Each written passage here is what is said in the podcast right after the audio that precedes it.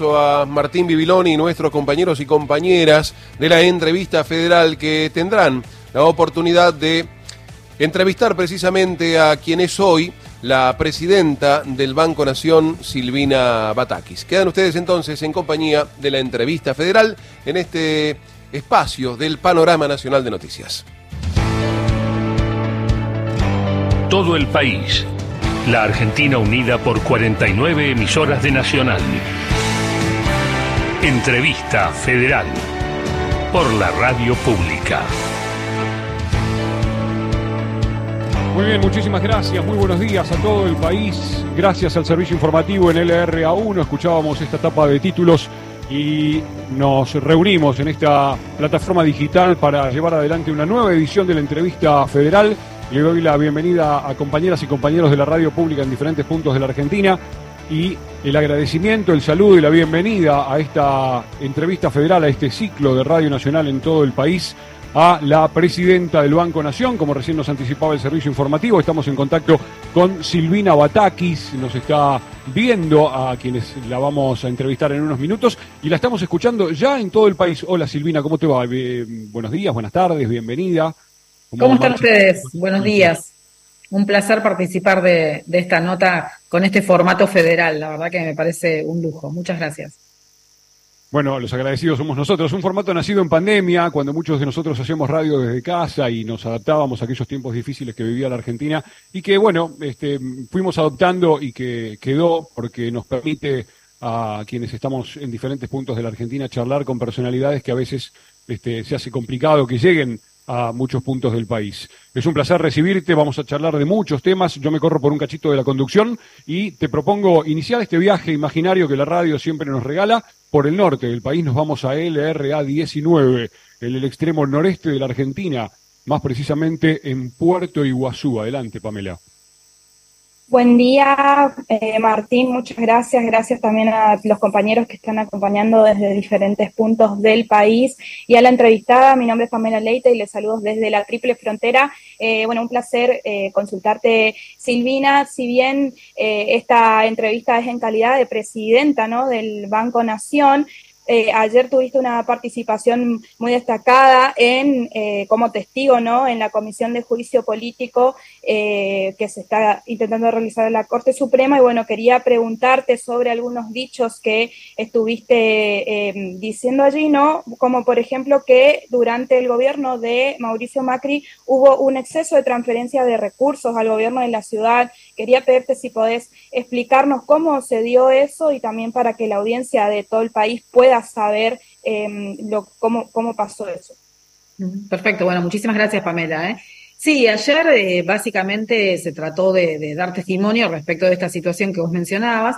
Recordémosle a los oyentes que en general en todos los países federales se producen transferencias de recursos desde los gobiernos centrales, en este caso el gobierno nacional, a las provincias y que después las provincias le transfieren a los municipios. En general es así, por supuesto hay distintas situaciones, Brasil tiene una forma de distribución de los recursos totalmente distinta y cada uno de los países elige criterios para poder distribuir. En Argentina nos rige una ley que es de 1988 y esa ley eh, cuando se sanciona todavía no estaban provincializados algunos territorios nacionales, como por ejemplo Tierra del Fuego en ese momento, y lo mismo la ciudad autónoma de Buenos Aires. Hoy conocida como ciudad autónoma, en aquel momento era el municipio, ¿no? Eh, que, que, tenía las oficinas del gobierno nacional, pero era una ciudad que tenía un intendente que se elegía desde el gobierno nacional, no tenía elección. Cuando se dispone la autonomía, a través también de la reforma de nuestra Constitución en 1994, empiezan a sucederse distintas adecuaciones normativas y entre esas adecuaciones normativas se la incorpora en este sistema de transferencias de recursos desde el gobierno nacional a la, ciudad de Buenos Aires, que ya tenía incorporadas al resto de las provincias. Em, y en ese momento se dispuso que esa participación en el total de los recursos que dispone el gobierno nacional iba a ser del 1,4%. Ese 1,4% cubriría todas las erogaciones que necesitaba hasta ese momento la Municipalidad de Buenos Aires para cubrir su presupuesto. Ese ese 1,4% duró desde ese momento, desde el 2003 hasta el año 2016 y en el año 2016 Macri lo que hace es triplicar casi, porque lleva ese 1,40 a 3,75, pero lo hace sin ningún tipo de fundamento, sin ningún informe técnico, eh, lo hace a través de dos decretos, luego un tercero que lo reduce un poco esa participación de la ciudad de Buenos Aires, la reduce a 350, pero en ningún caso se explica por qué. Y básicamente lo que hace es casi triplicar los recursos de la ciudad de Buenos Aires en desmedro del presupuesto nacional, que en definitiva ocurre, se materializa en las provincias. Entonces, eh, las provincias son perjudicadas desde varias vías, no solamente porque el presupuesto nacional tiene menos recursos, sino también porque hay una desigualdad en el tratamiento, en el régimen de coparticipación. El resto de las provincias reciben recursos por un índice fijo establecido en ese año 88 y no porque el gobierno nacional les haya transferido las escuelas, por ejemplo, que sí las, eh, hay una transferencia de escuelas en los años 90 y sin embargo la coparticipación no junta esa, no, no recaba, no tiene eh, un índice especial para esa transferencia.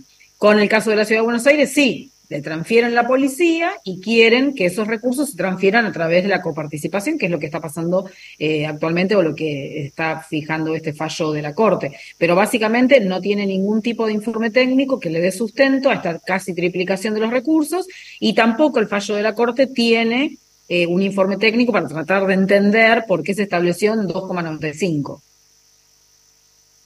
¿Qué tal, Silvina, compañeros, compañeras? Eh, desde Radio Nacional Viedma, en este caso LRA2, para consultarle, la, traemos a su función actual como presidenta del Banco Nación, eh, específicamente para consultarle por los créditos Mi Primera Llama.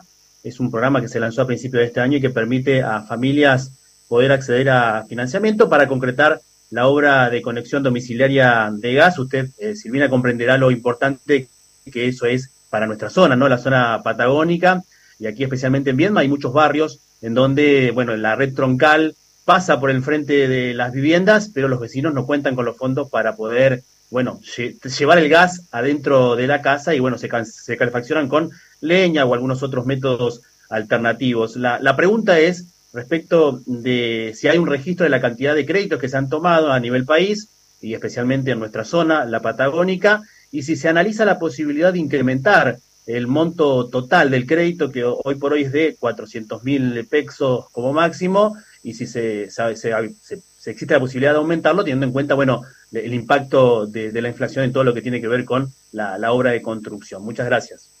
No, por favor, un placer, eh, la verdad. Eh, a ver, en particular este, esta línea nosotros la veíamos como súper importante por esto que decís vos. Hay muchos lugares en donde el Estado hace una inversión muy fuerte para poder llegar con el gas a distintos lugares. Está la red troncal, hay redes que llegan a barrios, pero el vecino no puede conectarse. Y la verdad es que eso se produce porque no tiene los recursos para poder enfrentar esa erogación primera que por supuesto demanda eh, mucho dinero, pero a la vez termina gastando mucho más y también siendo muy inseguro, ¿no? Esto de vos que vos decías, la calefacción en la leña, por ejemplo, genera muchas inseguridades. Eh, también a veces sistemas eléctricos que no son del todo buenos. Eh, y se termina gastando mucha más plata. Todos sabemos que la leña es mucho más cara, la chancha, como decimos en algunas de las provincias, también es mucho más caro que tener la red natural de gas. Así que en ese sentido nosotros lo veíamos como algo muy importante. Trabajamos con el Enargas, que es este convenio que vos mencionábamos, que firmamos en febrero de este año. Y hasta ahora hemos firmado convenio con la provincia de Santa Cruz para empezar a avanzar ahí, sí, con ya estos créditos de que vos decías hasta 400 mil pesos.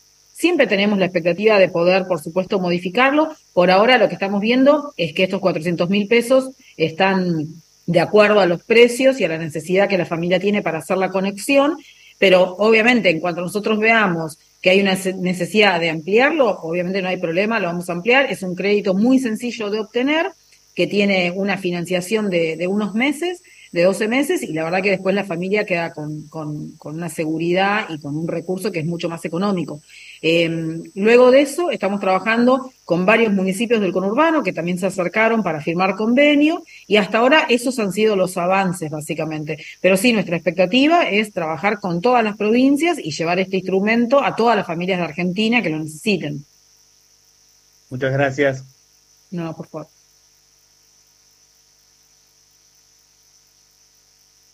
A ver, Mariel, no te estamos escuchando. Mariel Ríos está dentro, si no me equivoco, del servicio informativo del RA1.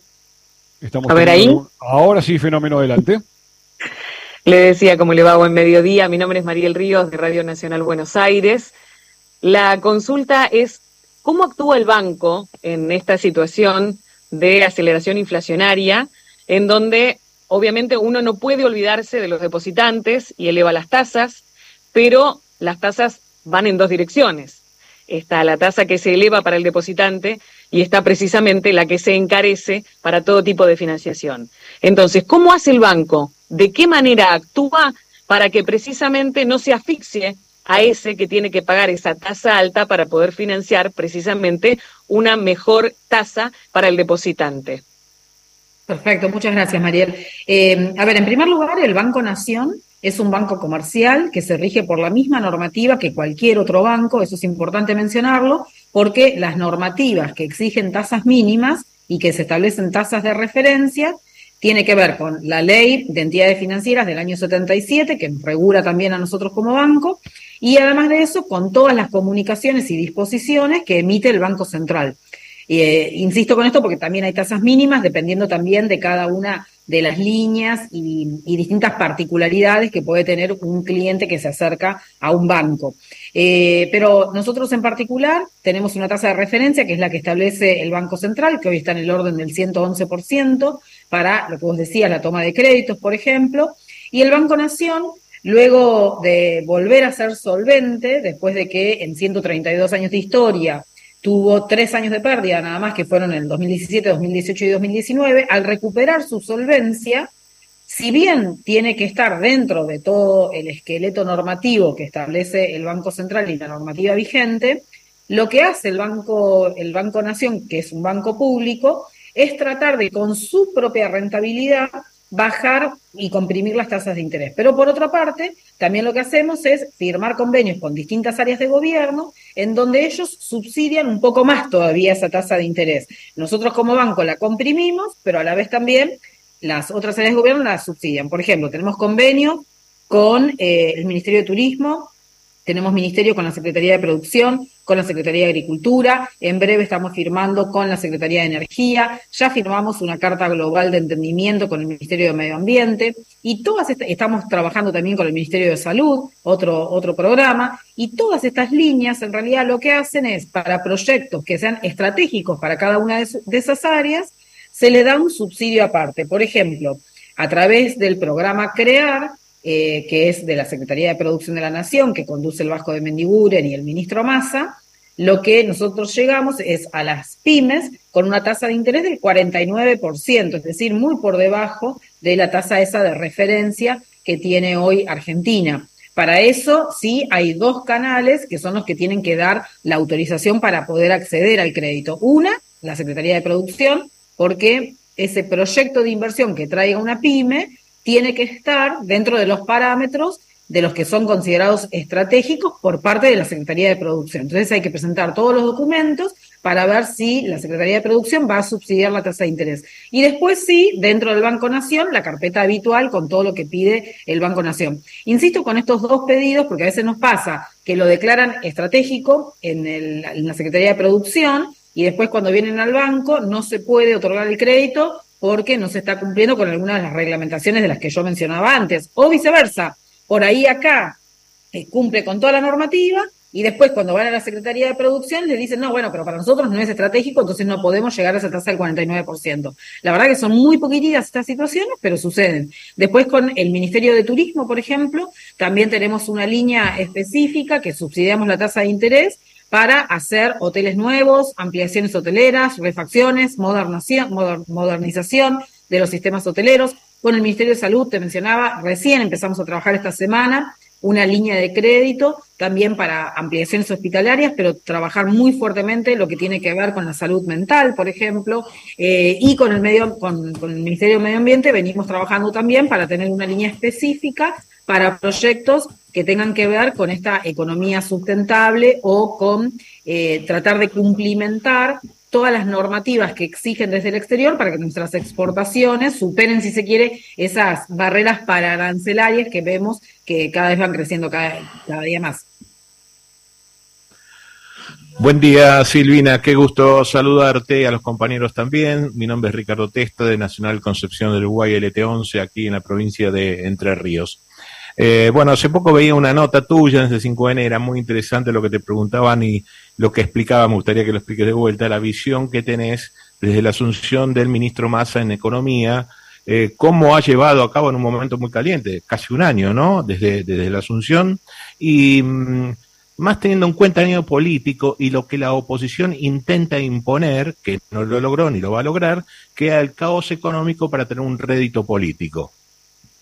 Sí, a ver, yo la verdad que, eh, como vos decías, ya transcurrió un año desde que yo asumí el 4 o 5 de julio en el Ministerio de Economía y quedan apenas 10, 15 días de, la asunción del ministro Massa, que si no recuerdo mal fue el 4 o el 5 de agosto.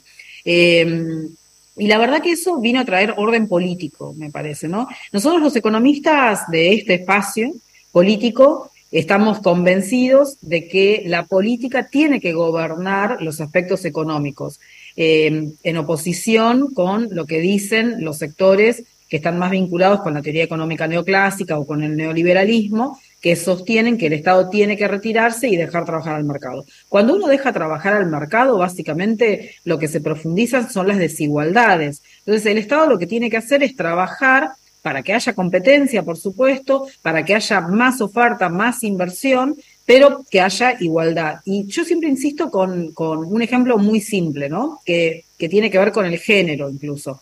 Cuando uno tiene un mismo trabajo y a los hombres se les paga 100 mil pesos y a las mujeres se les paga 80 mil, esos 20 mil se los apropia alguien. Entonces, si no está el Estado para regular esa desigualdad, el mercado hace una ganancia extraordinaria. Nosotros estamos convencidos que las empresas, los emprendedores, los productores agropecuarios tienen que ganar en Argentina, porque esa ganancia en Argentina mayormente se reinvierte en Argentina y generan puestos de trabajo y generan exportaciones. Ahora, esa ganancia que nosotros celebramos que tengan el, el mundo privado, no puede ser a costa de una desventaja, de una desigualdad.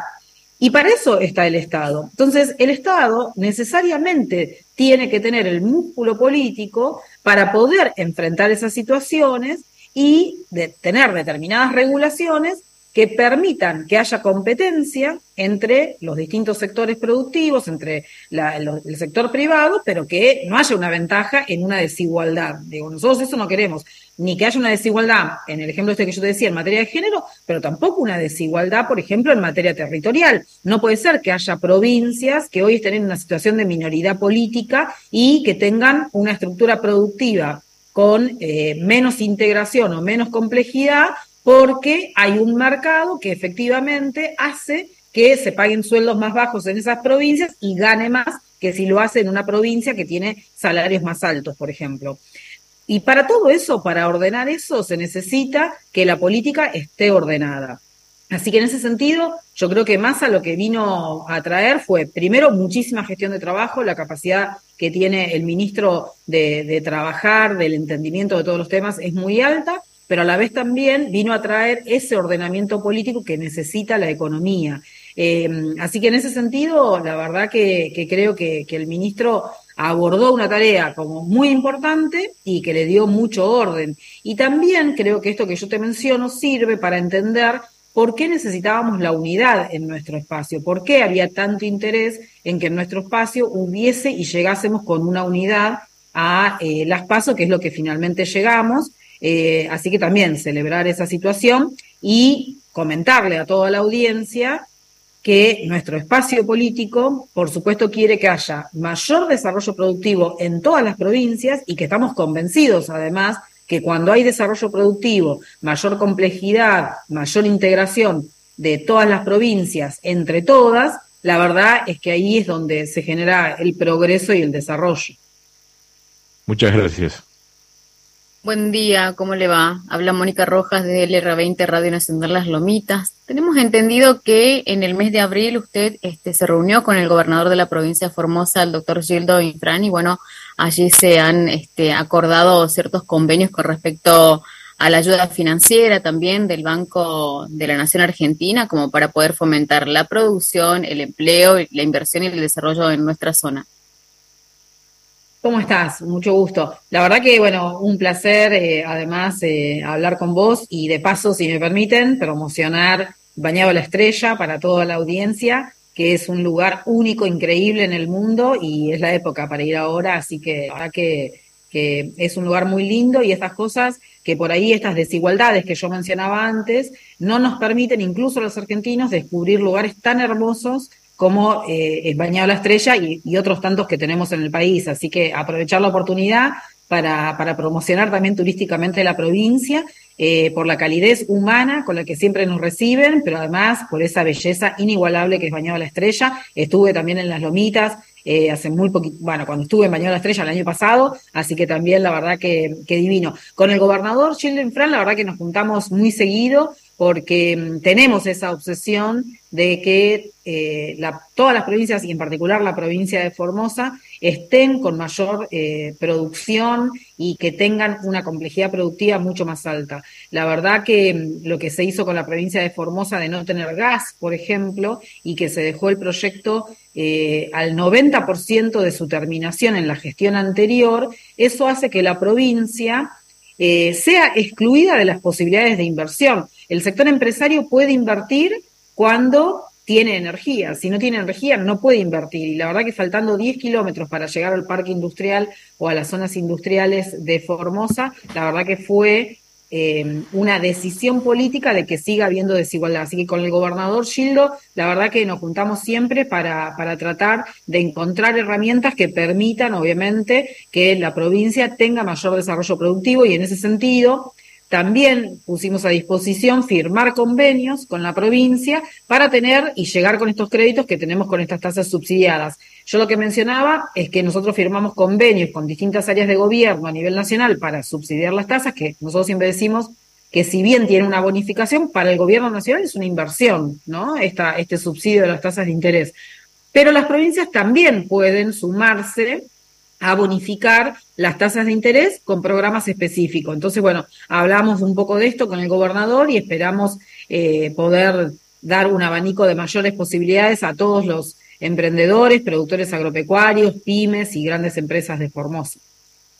Gracias. Y la verdad la esperamos nuevamente por el baño de la estrella. Hemos visto fotografías, sabemos que le gustó también, así que de nuestra parte un placer que usted también lo pueda promocionar de esta manera. Muchas gracias. ¿Qué tal, Silvina? Aquí Martín Bandam de Radio Nacional Salta. Justo mencionabas que hace un año exactamente estabas a cargo de, del Ministerio de Economía en este paso fugaz que has tenido por, por la cartera económica. Y, recuerdo que justamente eh, eh, habías tenido la posibilidad incluso de, viajar a, Washington y habías empezado como a renegociar eh, el acuerdo con el Fondo Monetario Internacional. Un año después seguimos teniendo el mismo problema de alguna manera. Y quería consultarte eh, eh, en qué consistía tu plan de, modificación del acuerdo y también en qué sentido el hecho de no terminar de cerrar un acuerdo con el Fondo Monetario Internacional hace que tengamos la inflación, porque fue en julio del año pasado que se disparó a 7 justamente y la tenemos hasta el día de hoy. Sí, a ver, en particular eh, no para, para hacer demasiada historia, pero sí me parece importante que toda la audiencia sepa que el Fondo Monetario Internacional vino de la mano de la gestión anterior. Y lo que sucede con el Fondo Monetario Internacional es que tiene una receta única para todos los países. Y la verdad que no somos todos los países iguales, como en esta charla que estamos teniendo. No es lo mismo Vietnam que las Lomitas o Salta, ¿no? Eh, uno tiene que adaptarse a las realidades, a la idiosincrasia, a la cultura. Y ese acuerdo, la verdad, que, está vigente hoy, es inflacionario. Cuando vos decís que en Argentina tenemos una trayectoria de subsidio en el sistema energético, en el sistema de transporte, por ejemplo, ¿no? Pongo un solo ejemplo, y que eh, ese mismo acuerdo te dice que tenés que bajar la inflación para eliminar todos los subsidios a la energía o al transporte, claramente es inflacionario. Entonces, uno de los objetivos también era ese, tratar de eliminar las inconsistencias que tiene ese programa. Pero mm, a mí una de las cosas que me parece más importante del Fondo Monetario Internacional es que nos limita en la autodeterminación de las políticas públicas. El Fondo Monetario lo que hace es decirte qué puedes hacer y qué no puedes hacer. El ministro Massa fue muy contundente en estos días en donde se inauguró este gasoducto troncal Néstor Kirchner desde Vaca Muerta, que tiene su primer tramo hasta Saliqueló. Eh, y él decía, el, el Fondo Monetario nos exigía que no hagamos el gasoducto porque si hacíamos ese gasoducto no íbamos a poder cumplir con una de las metas, que es la meta fiscal de cumplir con tanto déficit fiscal, un porcentaje del total de presupuesto o del producto bruto. Eh, y la verdad es que los argentinos necesitamos hacer ese tipo de obras para tener más energía, para tener más producción. Y el ministro Massa dijo, bueno, lo voy a hacer igual, ¿no? Pero ese ejemplo me parece muy valioso para, para demostrar y para que toda la audiencia sepa que el Fondo Monetario lo que viene a hacer es recortarte la soberanía política de vos tomar las decisiones. Vos me refiero como país, ¿no? Y me parece que eso es necesario que todos lo sepamos y que ese argumento es el argumento que llevó a Néstor Kirchner en el, 2016, en el 2006, perdón, a hacer el desembolso, digamos, pagar para que el Fondo Monetario ya no esté tutelando las políticas que los argentinos queremos para los argentinos. Debatamos cuáles políticas queremos en el Congreso, en cada una de las legislaturas, eh, entre los ministerios provinciales y los ministerios nacionales, pongámonos de acuerdo, pero que seamos los argentinos los que definimos y no un organismo extranjero. Yo siempre digo que lo que pasó con el Fondo Monetario es que pasamos de la autodeterminación a la exodeterminación. Las políticas ahora las define el Fondo Monetario. Y la verdad que estas son las cosas que tenemos que discutir si queremos ponernos en el sendero de progreso, efectivamente. Pero claramente, como vos decís también, ese acuerdo con el Fondo Monetario Internacional es inflacionario. Lamentablemente, la inflación en Argentina es algo que no se resuelve de, de, de la noche para la mañana, como dijo Macri en alguna entrevista, es una pavada, se resuelve en cinco minutos. También la población argentina, los ciudadanos tienen que saber que esto no se resuelve en cinco minutos, que es muy trabajoso hacerlo, es muy complejo. A todos los gobiernos les ha costado mucho manejar el tema de la inflación, conducirlo. Creo que hoy entramos en un sendero de descenso de la inflación. Mañana se conoce el índice a nivel nacional, ya se conoció el de la ciudad de Buenos Aires, se conoció también el de Córdoba y está mostrando esa trayectoria, pero por supuesto es difícil y hay que trabajarlo entre todos. Muchas gracias. Gracias, Martín. Estamos en la entrevista federal, estamos charlando con la presidenta del Banco de la Nación Argentina, con Silvina Batakis, a quien hemos llevado a pasear por Salta, por Formosa, este, y ahora le proponemos volver a un lugar conocido, porque es el turno de Adriana Cabrera. Adri, te escuchamos, adelante, decinos dónde estás. Eh, muy buenos días, eh, Silvina, esta vez desde Río Grande, Tierra del Fuego. Eh, bueno, eh, contarles eh, y consultarla en relación a por qué los bancos nacionales y tanto ellos como los del extranjero en el país, nucleados en ADEVA y también en ABA, respectivamente, rechazaron este proyecto aprobado por diputados. ¿Cómo estás, Adriana? Bueno, mi ciudad natal, la verdad que un placer. No te escuché qué proyecto mencionabas el proyecto de los eh, este, créditos UBA. Ah, perdón, perdón, ahí está. Relacionado. Perfecto. Bueno, los créditos UBA, eh, la verdad que también fue una inconsistencia eh, de los economistas que lo diseñaron, básicamente, ¿no? Porque es un proyecto que se copia de alguna forma de algo que tiene nuestro país hermano, el vecino país de Chile, eh, con un desconocimiento total de cómo es la dinámica inflacionaria en Argentina. Entonces es un proyecto que se crea en la gestión anterior y que tiene eh, una normativa compleja que, que, que pasó por el Congreso de la Nación y tiene reglamentaciones también en el Banco Central. Y la verdad es que nosotros para poder resolverlo, el tema, necesitamos tratamiento legislativo. No se puede resolver sin el tratamiento legislativo. Pero de vuelta, no es que yo quiera hacer historia, pero sí creo que tenemos el compromiso como ciudadanos y ciudadanas y la responsabilidad también cívica de saber cómo se crearon esos programas, ¿no? Se crearon trayendo, tratando de implantar proyectos de otros países en Argentina cuando la dinámica en Argentina es totalmente distinta a esas trayectorias. Eh, y básicamente lo que se está, en el último proyecto por lo menos, que se debatió en el Congreso en estos días, lo que se establecía es que las cuotas no pueden superar, el incremento de las cuotas no puede superar el incremento salarial. Se ponía como tope el incremento salarial y no el inflacionario. Eh, y la diferencia tiene que tener un subsidio, ¿no? Hacia cada uno de los que tomaron este crédito. Eh, y bueno, básicamente entiendo que eh, la negativa viene por este lado, ¿no? Por ese subsidio que tiene que estar entre la diferencia del tope salarial y del tope inflacionario. Pero mm, a mí lo que me parece importante es que, que, bueno, en Argentina honestamente es muy difícil el crédito hipotecario. Todos sabemos que en distintos momentos han habido créditos hipotecarios muy buenos este diseño en particular fue un diseño también traído, insisto, desde otros países que no iba a funcionar en Argentina. Nosotros, eh, cuando en aquel momento se dispuso a hacerlo, la verdad que fuimos muy críticos, nos parecía que no había un análisis de la trayectoria y de la dinámica, de la evolución de cómo era la inflación en Argentina pero la verdad que necesitaríamos tener créditos hipotecarios en Argentina, entendemos que es súper necesario, sigue vigente el Procrear en Argentina eh, estamos ahora con un lanzamiento, o, creo que está activo en estos días, la inscripción para, para los Procrear. Y por otra parte también, eh, también el Ministerio de Hábitat de la Nación lo que está haciendo es entregando viviendas y entiendo yo que ya van por la vivienda 120 mil en lo que va de la gestión. Por supuesto, falta muchísimo más en materia de vivienda, lo entendemos, hasta tanto no se ordene la macroeconomía, es muy difícil poder diseñar créditos hipotecarios en Argentina que no sean usureros para la gente, ¿no? Gracias, Silvina. Hola Silvina, eh, la saluda Patricio Doval, soy periodista de LRA5, Radio Nacional Rosario, y la llevo estrictamente a un tema santafesino, que es el caso Vicentino, un tema que de hecho tiene visibilidad nacional el Banco de la Nación Argentina es de los acreedores bancarios de esta agroexportadora en default el, que contrajo eh, más crédito, más deuda este, con, la compañía Vicentín. Vicentín presentó un plan de pagos eh, con una quita importante de, lo que debería eh, originalmente liquidar a, los acreedores.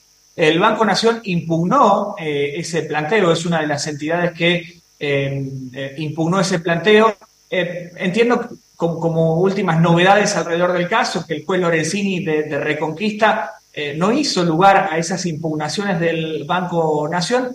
Me interesaba consultarle sobre cuál es la estrategia de ahora en más de parte del Banco Nación para con este caso en particular que realmente refleja una dinámica muy especial que se dio respecto de, la ayuda o de la asistencia que, que tiene el, Banco de la Nación Argentina con, con respecto al capital privado que en este caso, eh, eh, si, vamos a, las cifras, en el caso del Banco Nación, durante la gestión de Mauricio Macri, le prestó el equivalente a 300 millones de dólares, si no me equivoco, a una sola empresa, que en este caso es Vicentín, ¿no? Sí, bueno, como vos decías, la verdad que Vicentín fue una gran estafa al Banco Nación, seguramente la más grande eh, en la historia del Banco Nación. Recordemos que el Banco Nación este año cumple 132 años de historia. Como yo decía antes, solamente tres años tuvieron déficit y fueron 2017, 2018 y 2019. Lo que se hacía en la gestión anterior era ofrecer créditos para pagar indemnizaciones por despido y esto, por supuesto, eh, trabajado con el Ministerio de Producción de la Nación, que lo que decían es que las empresas tenían que reconvertirse y cerrar.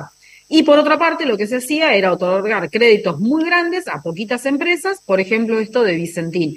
Vicentín ya se conocía que iba a ir a la quiebra y el día anterior a que se formalice la quiebra, el Banco Nación otorga este crédito que llega hasta los 300 millones de dólares. Eh, y insisto con esto, fue una, la, la, mayor estafa en la historia del Banco de la Nación Argentina y esto es una estafa para todos los argentinos y argentinas porque nosotros estamos convencidos de que eh, el Estado argentino, con todos sus instrumentos, el Banco Nación es uno de los instrumentos de la política económica del gobierno nacional, tiene que ser un Estado inteligente, un Estado eficiente, un Estado, por supuesto, audaz, pero que no sea un Estado bobo. Y en este caso, no sé si fue un Estado bobo o hubo una intención de que efectivamente haya una estafa. La verdad que desconozco.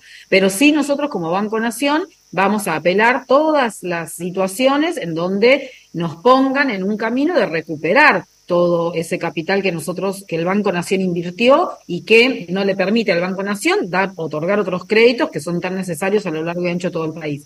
En este momento, La causa está todavía en los pasos procesales. Eh, el juez lo que pidió o abrió es el momento de la prueba, así que se presentaron nuevas pruebas. Eh, muchas ya estaban en el expediente, pero bueno, se reforzó esa situación y efectivamente lo que hizo Vicentín fue ofrecernos un plan de pagos, varios planes de pagos. El mejor plan de pagos eh, implica que nos pagan en 56 años solamente el capital con una quita sin intereses.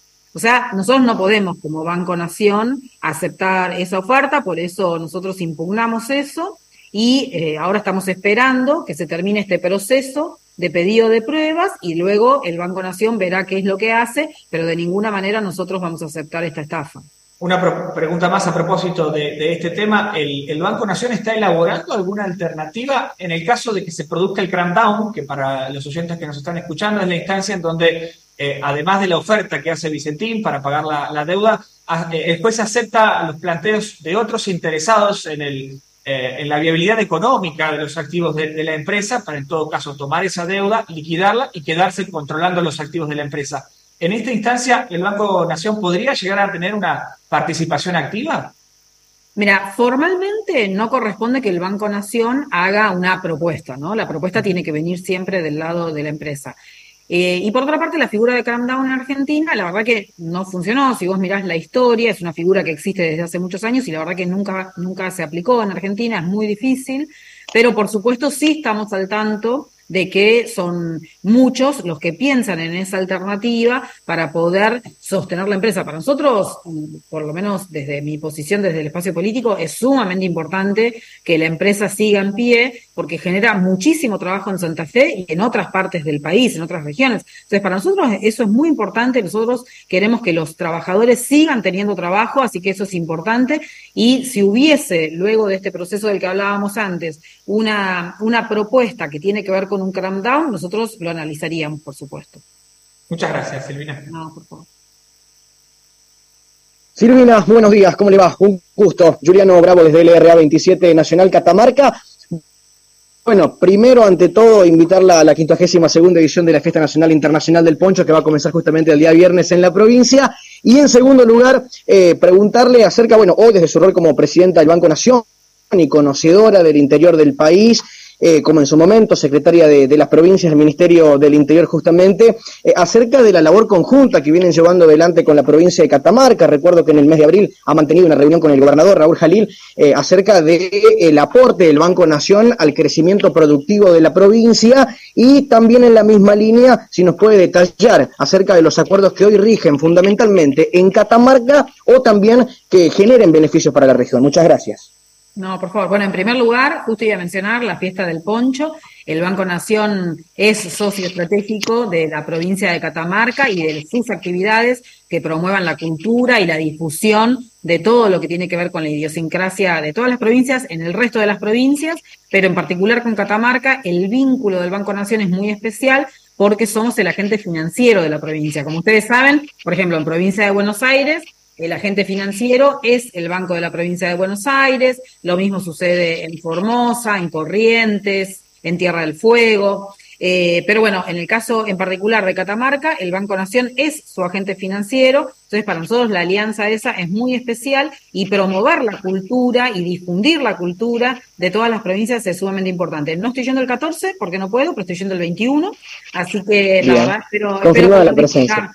Sí, sí, sí, sí, la verdad que muy, muy contenta. Y bueno, con el gobernador, por supuesto, trabajamos codo a codo también para, para apoyar la actividad productiva y apoyar todas las necesidades que tiene la provincia. En la última reunión, por ejemplo, estuvimos trabajando mucho sobre el programa En Sueños, que tiene, es un programa provincial, pero que en donde el Banco Nación no solamente es el agente financiero, sino que además eh, genera un descuento en particular en la tasa de interés, así que la verdad que estamos muy contentos y sabemos que ese programa funciona muy bien en la provincia. Y una, un tema que para nosotros fue muy importante, que se trabajó desde Catamarca, es eh, una línea para la actividad minera. Eh, más vinculada nace con el tema del litio, pero en realidad desde Catamarca surge la línea específica de minería que luego la pueden adoptar otras provincias mineras vinculadas o no con el litio, pero surge en la provincia de Catamarca. Así que eh, también para nosotros es importante cuando una provincia propone una herramienta que luego puede ser utilizada también en todo el país. Así que en ese sentido, agradecerle a Catamarca eh, porque nos permitió tener esta línea específica que en Santa Cruz, por ejemplo, también puede ser utilizada, en San Juan, no importa que sea para el litio o no, pero en particular la actividad litífera, nosotros sabemos que tiene muchísimas inversiones, que tiene un potencial enorme en esta ventana que se, se, da de oportunidades a nivel mundial, que va a ser de 20, 30 años, y es una ventana importante no solamente para Catamarca, Salta y Jujuy, sino para toda Argentina por el desarrollo que eso puede traer. Así que esa fue una de las, de, las líneas que, vinieron de la mano de, esos, de esas reuniones que tuvimos con, el gobernador de Catamarca. Gracias. No, Hola, buenas tardes Silvina. Eh, mi nombre es Greta Luidela, soy eh, de Mendoza. Estoy hablando desde LB8 Nacional Libertador. Saludo a todos y a todas también. Eh, yo quería retomar un poco el tema de los créditos hipotecarios y eh, teniendo en cuenta que, por ejemplo, acá en Mendoza se está haciendo bastante insostenible alquilar ni hablar de construir. Hoy justamente tuvimos una entrevista eh, donde nos comentaba un ingeniero que, por ejemplo, para construir acá en Mendoza, la construcción está en 275 mil pesos por metro cuadrado, o sea que una, para construir una casa más o menos de 60 metros tendríamos que tener aproximadamente 13 millones de pesos. Quería saber eh, si se está pensando eh, habilitar estos créditos hipotecarios de los que hablaron recién en un tiempo cercano, digamos, para todas las personas que quieran adquirir una vivienda eh, o, pueden, o que están buscando construir, justamente por el tema de los alquileres que está inalcanzable. ¿Cómo estás, Gretel? Bueno, en primer lugar, también decirles a todos que con Mendoza el Banco Nación tiene también un, vínculo muy especial porque también somos agente financiero de la provincia, así que hemos trabajado muchas líneas de crédito, por ejemplo, el tema de las heladas tardías el año pasado, que, que golpeó muy fuerte a la actividad olivícola y vitivinícola, eh, y que después también la pudimos aplicar en otros lugares de Argentina, como Neuquén, como San Juan, etcétera. Eh, así que la verdad que también eh, un trabajo muy especial que hacemos con la provincia. En cuanto a, a, la situación de vivienda en Argentina, como yo decía antes, la verdad que es una situación preocupante. Nosotros no desconocemos el tema pero en la situación de inflación que, tiene el país es muy difícil diseñar créditos hipotecarios. Por eso nosotros habíamos sido tan, tan críticos con los créditos UVA en su momento, cuando la gestión anterior los implementó, porque efectivamente eh, no están diseñados esos instrumentos para un país que tiene la dinámica inflacionaria que tiene Argentina. Así que es muy difícil. Nosotros necesitamos primero encaminar el tema de la inflación para poder pensar la posibilidad de tener créditos hipotecarios en Argentina. Insisto con esto, sí están activos el plan Procrear y por otra parte el Ministerio de Vivienda también eh, está realizando viviendas en distintas partes del país. Sabemos que no alcanza, lo tenemos clarísimo, pero la verdad que por ahora es difícil poder llevar adelante una política de crédito hipotecario. Necesitamos reducir la inflación para poder dar un crédito que sea creíble respecto de los salarios también, ¿no? Y que ese, ese crédito pueda recuperarse en lo que demanda un crédito hipotecario que tiene que ver con 20, 30 años, ¿no? Entonces, eh, necesitamos primero, en, en primer lugar, tener todas las políticas macroeconómicas que apunten a reducir la inflación. Muchas gracias, Estamos en la entrevista federal, estamos charlando con la presidenta del Banco de la Nación Argentina, con Silvina Batakis. Este, odio ser autorreferencial, pero más que autorreferencial, esto es una autorreferencia a millones de argentinos. Compré, compramos con mi esposa este, nuestra casa, en la que vivo actualmente, con un crédito hipotecario del Banco Nación. Arrancaba el año 2001 y nos metíamos de lleno en un crédito hipotecario a 20 años. Así que en realidad somos propietarios desde hace muy poquito, con un crédito este, absolutamente accesible y la comparación siempre en charlas con amigos es el caso de un amigo cercano que contrajo un crédito muy, muy similar al que habíamos contraído nosotros en aquellos años con un banco privado. Eh, no le fue tan bien como me fue a mí, debo decirlo.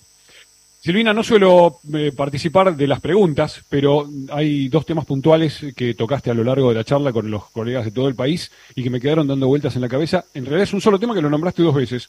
Hiciste referencia hace un poquito a que el Banco Nación cumplió años Y me acordé de otro cumpleaños y me acordé de otro tema que también mencionaste. Hace pocos meses cumplió 200 años el Banco de la Provincia de Buenos Aires.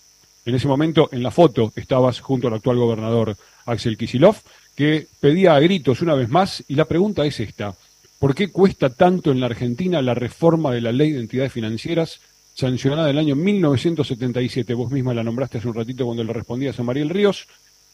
Cuando uno se pregunta qué rápido pasa el tiempo, cuánto cambian las cosas, uno se pregunta inevitablemente, ¿no cambió nada en el sistema financiero en 40 años para que Argentina no pueda modificar la ley de entidades financieras? Las criptomonedas, las billeteras virtuales, la modernidad, los celulares, los dispositivos móviles. Este, ¿Por qué Argentina no puede modificar esa ley? A ver, eh, te agradezco la pregunta. Por supuesto, la respuesta es una respuesta compleja porque efectivamente pasaron tantos años y nosotros eh, como sociedad ¿no? no pudimos ponernos de acuerdo en hacer esta reforma. Eh, recordemos que en el año 77 se inicia, un, no solamente es una ley de la dictadura cívico-militar de Argentina, sino que se le da inicio a un periodo en Argentina en donde hay un quiebre de una economía productiva o de una sociedad productiva, de un modelo productivo, a un modelo más financiero, ¿no? Y esa ley vino, entre otras leyes o complementadas con otras leyes, a interrumpir y a cambiar esa matriz productiva de Argentina para volcarla a un proceso más financiero, ¿no? Y no tanto productivo, un proceso más de especulación. Argentina, la verdad que ya en ese momento tenía una estructura productiva que reflejaba la potencia que tienen nuestras pymes, que tienen nuestras grandes industrias. Entonces siguieron trabajando y en los eh, cuando uno ve la evolución, por ejemplo, de la cantidad de pymes industriales que tiene Argentina, lo que puede observar es que entre el 2003 y el 2015 en promedio anual se crearon 20.000 pymes y entre el 2016 y el 2019 cayeron 26.000 pymes en Argentina, ¿no? Y hoy se están recuperando. Entonces, digo, hay una idea de cambiar de la estructura económica que tiene Argentina, el modelo económico que tiene Argentina. Y esa ley de, entidades financieras es una de las que vino a hacer ese cambio en Argentina. Luego de esa ley, por supuesto, vienen muchas reglamentaciones, muchas que tienen que ver las que hace el Banco Central, y hacer ese cambio es sumamente complejo y de alguna forma también uno tiene que estar como muy seguro de qué es lo que va a suceder al día siguiente. Quizás eso sea lo que no permita tomar ese paso de decir, bueno, tenemos que cambiar. Nosotros lo que sí venimos trabajando ya con Axel, que vos lo mencionabas, con el gobernador de la provincia de Buenos Aires, con muchos economistas y abogados, es en tener una ley que le permita a Argentina tener banca de desarrollo. En Argentina no existe la banca de desarrollo como sí tiene Chile, como tiene Brasil, como tiene Francia, como tiene Estados Unidos, Argentina no tiene banca de desarrollo y eso no permite, por ejemplo, que tengamos créditos de mediano y largo plazo para proyectos estratégicos en Argentina. Vos pensás que las líneas de crédito con mayor extensión de plazo son de cinco o seis años nada más. Y hay proyectos que necesitan un poco más de años, que necesitan un poco más de periodo de gracia, y eso hoy en Argentina no es posible, básicamente porque no tenemos una ley de banca de desarrollo. Entonces, lo que nosotros estamos impulsando es una nueva ley que tenga que ver con esas necesidades por afuera de las entidades financieras clásicas. Eh, y bueno, esperemos tener un congreso en donde podamos presentar todas estas normativas. También, por supuesto, necesitamos incorporar el tema de las cripto, el de las monedas oficiales digitales, el tema de las regulaciones ambientales, el tema de las transacciones en monedas locales con otros países, que hoy ya lo estamos trabajando con China, por ejemplo, se está intentando trabajarlo con Brasil, se viene trabajando con Brasil, eh, y todas esas, eh, todos esos elementos necesitamos sumarlos a la, a la nueva ley, pero nosotros ya tenemos redactado esto y lo hemos trabajado con los economistas de Axel, con economistas de acá del Banco Nación o del equipo mío, y también con economistas y abogados de la UMED, que es la Universidad Metropolitana de los Trabajadores. Silvina Batakis, presidenta del Banco Nación, en el final de esta entrevista federal. Silvina, un año político, este, cambiarán muchísimas gestiones el 11 de diciembre o el, mismo 10. Este, ¿Qué le queda por hacer al Banco Nación en este año? ¿Qué tiene el Banco Nación en carpeta para eh, terminar la gestión de Silvina Batakis diciendo, quiero terminar con esto? Mira, eh, yo mencionaba algunas cosas que estamos trabajando actualmente y me parece que, que esas son las que necesitamos terminar de redondear. Pero sí decirte que desde la gestión eh, que ocupo yo también hace casi un año, lo que hemos logrado es que las pymes accedan a financiamiento. Y eso a mí me parece muy importante. En Argentina, la industria, eh, los servicios, el comercio, se financia con del total de la inversión que tienen que realizar en promedio en todo el país, solamente un 7% es con financiamiento bancario. Todo el resto lo hacen las propias empresas con sus recursos, lo cual es sumamente valioso, por supuesto, pero nosotros creemos que vamos a potenciar mucho más las estructuras productivas si además nosotros somos socios de estratégicos de cada una de esas empresas. Así que la verdad que creo que eso se ha notado desde que yo estoy acá en el banco 10 de cada, de todos los créditos, de cada 10 créditos productivos que el Banco Nación otorga, 8 son a las pymes eh, y creció muy fuertemente todo lo que tiene que ver la financiación al sector productivo de todos los sectores. Al sector agropecuario, por supuesto que siempre es un aliado estratégico el banco para cada uno de ellos, pero también a los emprendedores, a los artesanos, a monotributistas. Estamos logrando eh, eh, canalizar recursos en todos los segmentos y en todos los sectores. Ahora, como pendientes, el medio ambiente, me parece que ese es un tema que, que, que, viene, eh, nosotros lo venimos receptando también a nivel mundial y en Argentina hay mucha preocupación, el medio ambiente es patrimonio de todos, tenemos que, cuidarlo entre todos y vamos a tener líneas de crédito para hacer ese cuidado a través de los créditos empresarios que nos vayan a pedir, pero por otra parte también queremos ser la asistencia, la ayuda para que nuestras empresas exportadoras y las que nuevas exportadoras puedan seguir exportando, que el medio ambiente no sea una barrera para sino que nuestras empresas puedan exportar. Así que el tema del medio ambiente es importante. Las juventudes, nosotros hemos sacado también una línea específica de crédito de tarjeta 100% digital para chicos o jóvenes entre 13 y 18 años. Para nosotros es muy importante que la inclusión financiera empiece desde la temprana edad Así que eso también lo estamos haciendo y esto que mencionaba antes, el tema de la salud y tener conectadas a nuestras empresas en el territorio. A veces nosotros no nos damos cuenta que Argentina es un país enorme porque obviamente vivimos acá y como yo mencionaba hace un ratito, yo nací en Río Grande, eh, Baño de las Estrellas hermoso, Salta divino, Vietma también, Catamarca y no nos damos cuenta, pero la verdad que cuando uno viaja de Río Grande a las Lomitas, por ejemplo, en otro continente atravesaría muchísimos, muchísimos países. Y necesitamos conectar a nuestros empresarios. Entonces, las herramientas digitales del Banco Nación también están a disposición y siempre estamos mejorándolas. En ese sentido, también invitarlos a que miren cuáles son las herramientas digitales, entre ellos BNA Conecta, que la idea es que sea una plataforma en donde cada empresa pueda tener su propia página de Internet para ofrecer sus productos, que pueden ser productos finales o insumos, para otra empresa. Te cierro con esto. En la última exposición de BNA Conecta, un empresario de Neuquén necesitaba unos insumos que pensaba que solamente los tenía que importar y en esta BNA Conecta encontró la posibilidad de que un empresario santafesino estaba realizando ese insumo y se pusieron en contacto y pudieron realizar esa negociación. Así que bienvenido que todas las empresas de Argentina puedan hacer buenos negocios para todos los argentinos. Y que el Banco Nación esté por supuesto, al tanto de eso. Por supuesto. Metido adentro. Menuda agenda, Silvina. Gracias por esta charla, por este rato enorme con la radio pública, por la contundencia de, tus palabras, por todas tus respuestas y explicaciones, este, habiendo atendido a todos y cada uno de los este, periodistas de Radio Nacional a lo largo y ancho del país. Incluso te llevamos a visitar tu ciudad natal. Muchas gracias. ¿eh? Un placer para todos y, bueno, lindo nuestro país, recorrámoslo. Gracias. Silvina Batakis en la entrevista federal. Gracias a todos los compañeros y compañeras que han participado. Segunditos nos quedan para la hora 13 y arranca la programación de cada una de las emisoras a lo largo de lo ancho de la República Argentina. Nos reencontramos en una próxima entrevista federal. Gracias.